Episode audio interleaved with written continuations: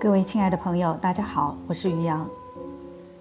有一段时间没有和大家一起读书了，今天我们终于可以再次的来更新克尔凯郭尔的专辑。接下来，我继续接着上一回给大家读《非此即彼》当中的又或者日记。今天我们要读的是尾声。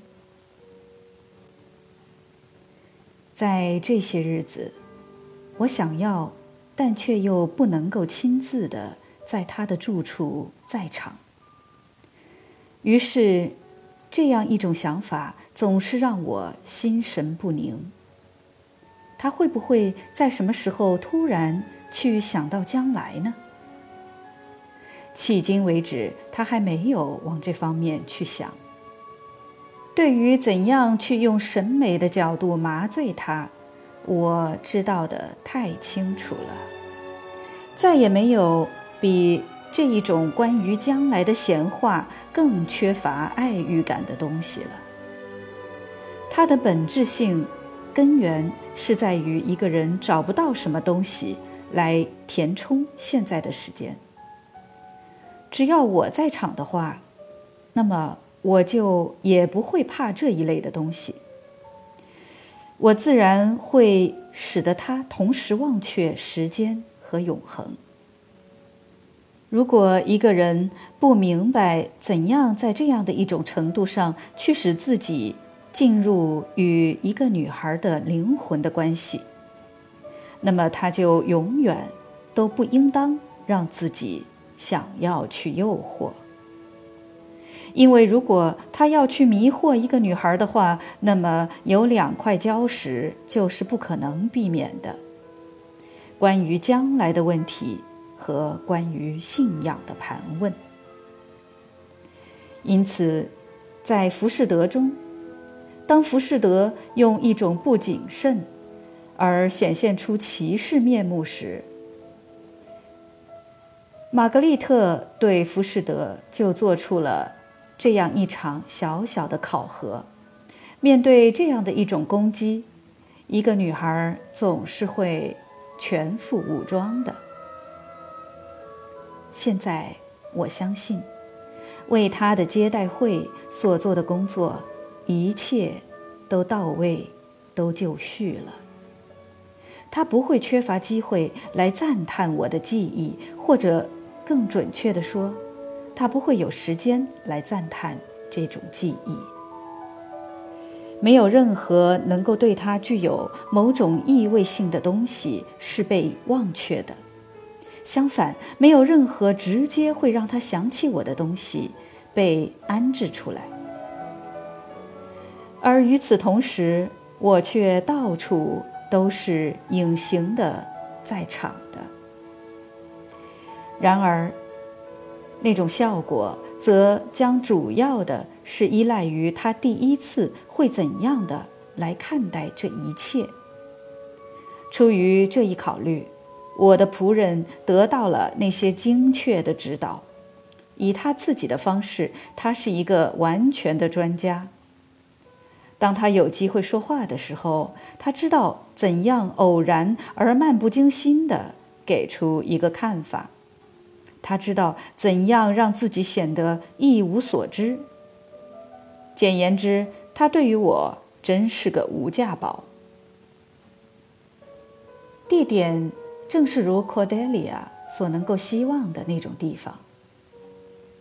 如果我们坐在房间的中央，那么我们的目光向两边就可以越过每一个前景位置中的东西。而朝外望出去，在两面我们都有无限的地平线。我们是单独的处在空气的广阔海洋之中的。如果我们向一排窗户靠近，那么在远处的地平线上漂浮着一片森林，就像一个花环，画出界限，并且。围拢着，如此正是事情所应该是的状态。情欲之爱所爱的是什么？一个围栏。难道乐园本身不是一个被围拢起来的地方吗？一个向东的花园，但它在一个人周围围得太紧，这这样的一个环。我们向窗户靠得更近些。一个宁静的内湖，谦虚的隐藏在那更高的景致之中。在湖边停泊着一只小舟，出自心灵之充实的一声叹息，出自思绪之骚动的一声喘气。他从自己的停靠处脱离出来，他滑向湖的表面，轻轻地被不可名状的柔和的微风打动。我们消失在森林和神秘孤独之中，被湖面轻轻地摇动，而这湖面则在梦想着这森林中深奥的暗喻。我们转到另一面，那里大海在眼前伸展开，没有什么东西阻挡我们的目光，而这目光被思想追击着，没有什么东西挽留这思想。情欲之爱所爱的是什么？是无限。情欲之爱所畏惧的是什么？是界限。在那个大厅中，有着一个小房间，或者更确切的说，是一个包厢。因为要说与在瓦尔家的房子里的那间房有相似的地方，这就是了。相似的几乎可以乱真。一块由柳枝织成的地毯铺在地面上。在沙发前有着一张茶桌，上面是一盏灯，和瓦尔家里的那盏完全相配。一切都是同样的，只是更为华丽。我想来，可以允许自己去为房间安排出这种变化。在大厅里有一架钢琴，一架非常简单的钢琴。但是它很像在燕森家的那架，它是打开着的。在乐谱架上放着一本小小的瑞典咏叹调的乐谱，打开着，向着进门过道的门扮演着。他从那扇在背景中的门中走进来。对此，约翰已经得到了指示。这时，他的目光同时落在包厢和钢琴上，回忆在他的灵魂中苏醒过来。在同一瞬间里，约翰打开了门。这幻觉是完全彻底的。他进入包厢，他很满意，这是我所确信的。在他的目光落在桌上的时候，他看见一本书。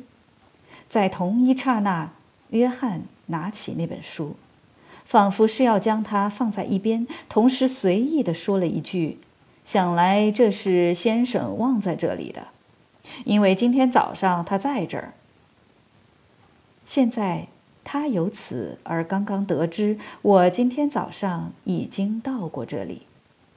接着他会想要去看那本书。那是著名的文献，阿普列乌斯、埃默和普绪克的一个德语译本。它不是一部诗作，但它也不应当是诗作，因为向一个女孩提供一部真正的诗，对这个女孩来说往往是一种侮辱、冒犯。就仿佛她在这样的瞬间，自己还不够失意，而无法去吮吸那直接的、隐藏在那事实上给定的事物中，并且不曾在事先被另一个人的思想咀嚼过的诗歌。在通常情况下，人们不会想到这个，而事实却往往如此。他想要读这本书，这样一来，目的就达到了。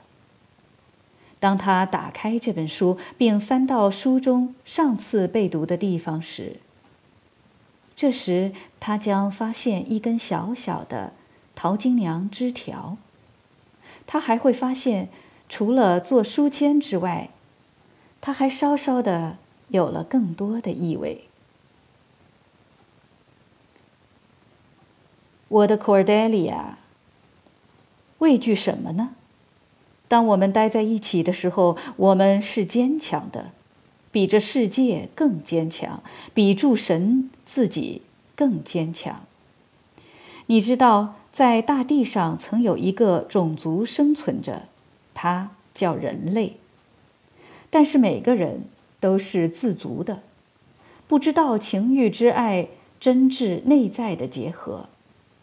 然而，他们却是强有力的。那么的强有力，以至于他们想要冲击天空。朱比特畏惧他们，并且这样的将他们分开，从一个变成两个，一男一女。现在，如果有时有这样的事情发生，那曾经合一过的东西又重新的在爱情之中结合在一起。那么，这样的一种结合就比朱比特更强有力。这时，他们不仅仅是像他们作为单个时那么的强有力，而是更加的强有力，因为爱情的结合是一种更高层次的结合。你的 Johannes，九月二十四日。夜是宁静的，时间是十一点三刻。猎人们在城门向乡村吹起自己的祝福。这种祝福声从退白堂回响出来。他走进城门，他再吹。这声音从更远的地方回响过来。一切在宁静中沉睡，只有情欲之爱例外。那么，站起来吧，你们这些情欲之爱的秘密的力量，集中到这个胸膛中来吧。夜静默着，一种孤独的鸟。当它沿着露水密布的原野向堤坝的斜坡飞掠而下的时候，以自己的鸣叫和扑翅的声音打破这一沉默。当然，他也是匆忙的赶去约会。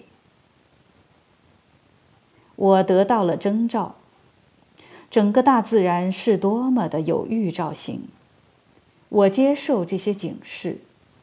这警示来自鸟的飞行，它们的鸣叫；来自鱼向着水面的欢闹拍击；来自它们在水底深处的消失；来自遥远的狗吠；来自一辆车在远处的咔嗒声；来自回响自长距离之外的脚步声。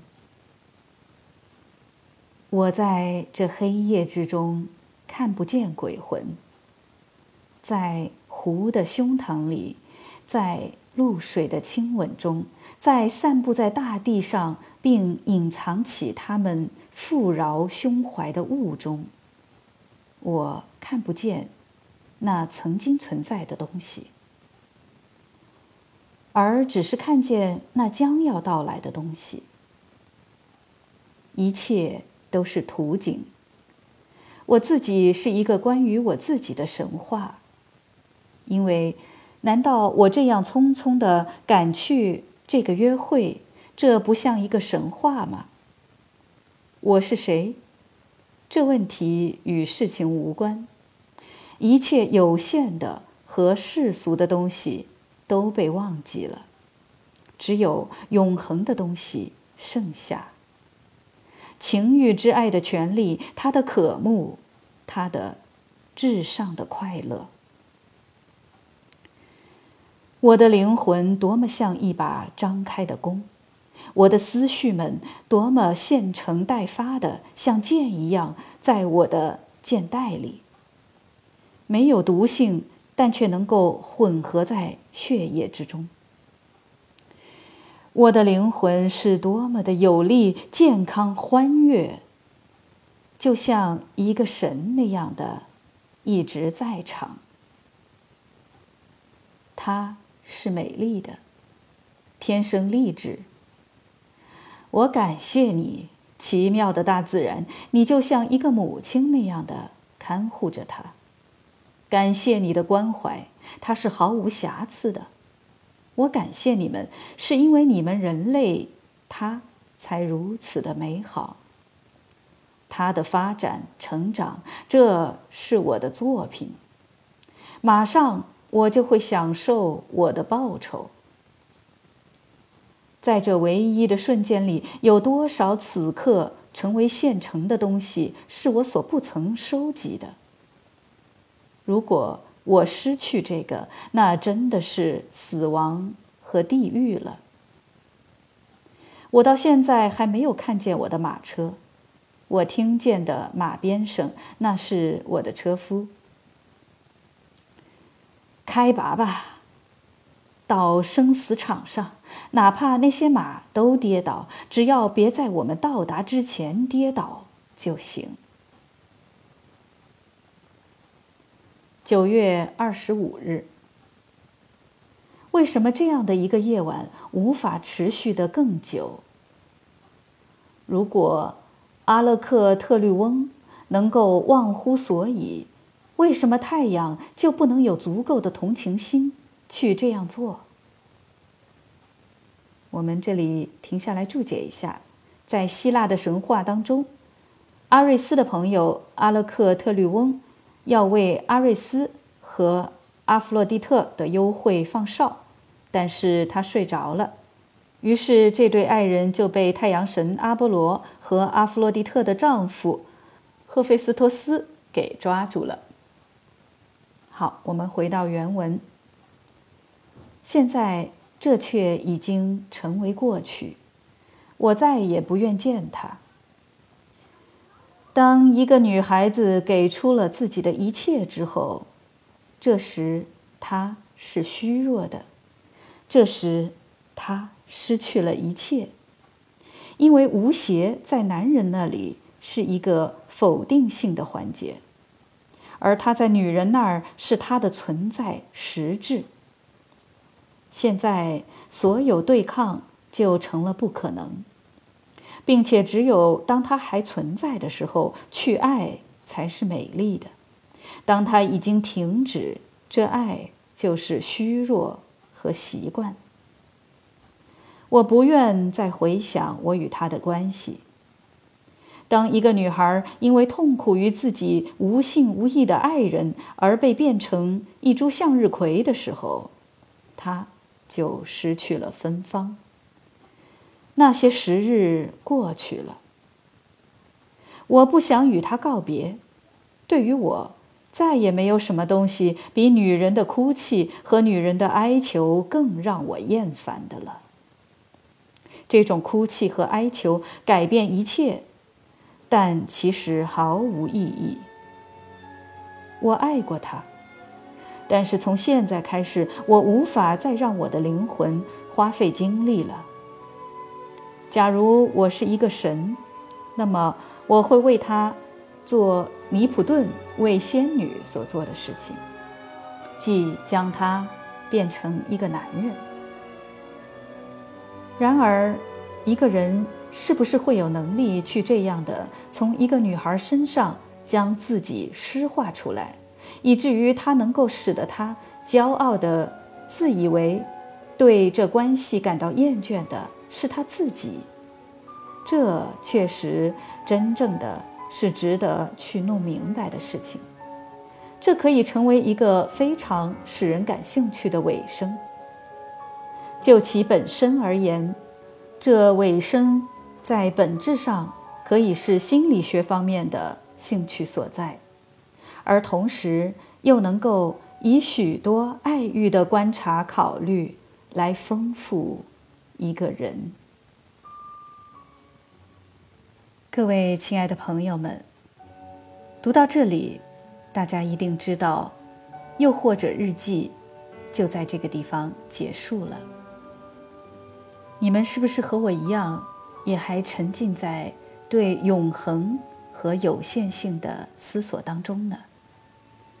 非此即彼的上册到这里也就全部结束了。